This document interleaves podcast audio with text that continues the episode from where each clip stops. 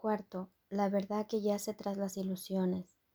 Atacarás lo que no te satisfaga y así no te darás cuenta de que fuiste tú mismo quien lo inventó.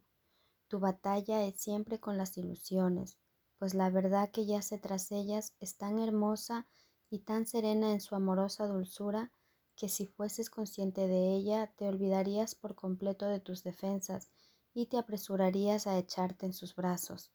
La verdad jamás puede ser atacada, y tú sabías esto cuando inventaste los ídolos. Los concebiste precisamente para olvidarte de este hecho.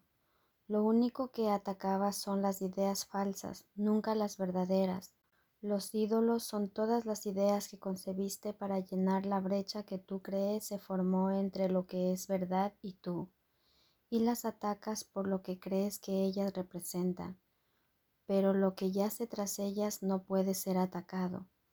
Los dioses que inventaste, opresores e incapaces de satisfacerte, son como juguetes infantiles descomunales. Un niño se asusta cuando una cabeza de madera salta de una caja de resorte al ésta abrirse repentinamente, o cuando un oso de felpa, suave y silencioso, emite sonidos a él apretarlo. Las reglas que él había establecido para las cajas de resorte y para los osos de felpa le han fallado y le han hecho perder el control de lo que le rodea. Ahora tiene miedo, pues pensó que las reglas lo protegían. Ahora tiene que aprender que las cajas y los osos no lo engañaron, ni violaron ninguna regla, y que lo ocurrido no quiere decir que su mundo se haya vuelto caótico y peligroso. Es él quien estaba equivocado. No comprendió bien qué era lo que lo mantenía a salvo y pensó que eso lo había abandonado. La inexistente brecha se encuentra repleta de juguetes de innumerables formas. Cada uno de ellos parece violar las reglas que estableciste para él.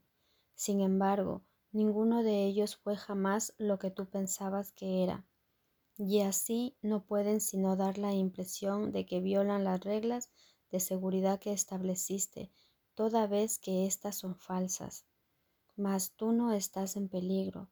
Puedes reírte de los muñecos que saltan de cajas de resorte y de los juguetes que emiten sonidos, de la misma manera en que lo hace el niño que ya ha aprendido que no suponen ningún peligro para él. Sin embargo, Mientras le guste jugar con ellos, seguirá percibiéndolos como si respetaran las reglas que él estableció para su propio deleite. Por lo tanto, todavía habrá reglas que dichos juguetes parecerán violar y como consecuencia de ello, él se asustará. Mas, ¿está él realmente a merced de sus juguetes? ¿Y pueden estos realmente suponer una amenaza para él? La realidad obedece las leyes de Dios y no las reglas que tú mismo estableces. Son sus leyes las que garantizan tu seguridad. Las ilusiones que creas con respecto a ti no obedecen ninguna ley, parecen danzar por un rato, al compás de las leyes que tú promulgaste para ellas, mas luego se desploman para no levantarse más. No son más que juguetes, hijo mío, de modo que no lamentes su pérdida, su danza jamás te brindó felicidad alguna, pero tampoco eran cosas que pudiesen asustarte o mantenerte a salvo si respetaban tus reglas. Las ilusiones no deben ni apreciarse ni atacarse, sino que simplemente se deben considerar como juguetes infantiles, sin ningún significado intrínseco. Ve significado en una sola de ellas y lo verás en todas. No veas significado en ninguna y no podrán afectarte en absoluto.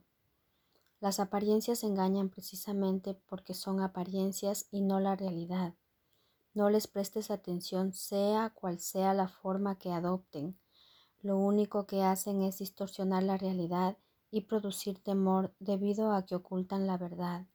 No ataques lo que tú mismo hiciste a fin de ser engañado, pues eso demostraría que has sido engañado. El ataque tiene el poder de hacer que las ilusiones parezcan reales, mas en realidad no hace nada. ¿Quién podría tener miedo de un poder que no tiene efectos reales? ¿Qué podría ser dicho poder sino una ilusión que hace que las cosas parezcan ser como él mismo? Observa calmadamente sus juguetes y comprende que no son más que ídolos que no hacen sino danzar al compás de vanos deseos.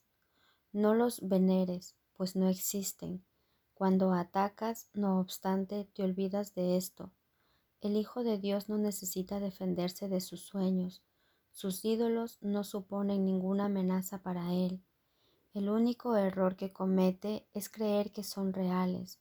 Mas, ¿hay algo que las ilusiones puedan lograr?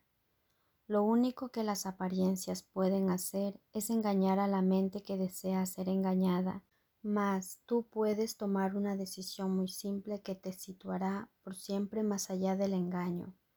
No te preocupes por cómo se va a lograr esto, pues eso no es algo que puedas entender, pero sí verás los grandes cambios que se producirán de inmediato una vez que hayas tomado esta simple decisión que no deseas lo que crees que un ídolo te puede dar, pues así es como el Hijo de Dios declara que se ha liberado de todos ellos y por lo tanto es libre.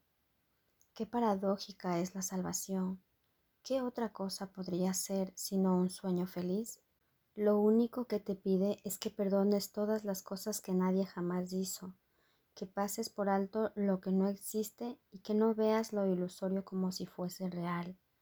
Se te pide únicamente que permitas que se haga tu voluntad y que dejes de buscar las cosas que ya no deseas. Y se te pide también que permitas que se te libere de los sueños de lo que nunca fuiste y desistas de tu empeño de querer sustituir la voluntad de Dios por la fuerza de los deseos vanos. Llegado a este punto, el sueño de separación empieza a desvanecerse y a desaparecer pues aquí la brecha inexistente comienza a percibirse libre de los juguetes de terror que tú inventaste. Esto es lo único que se te pide.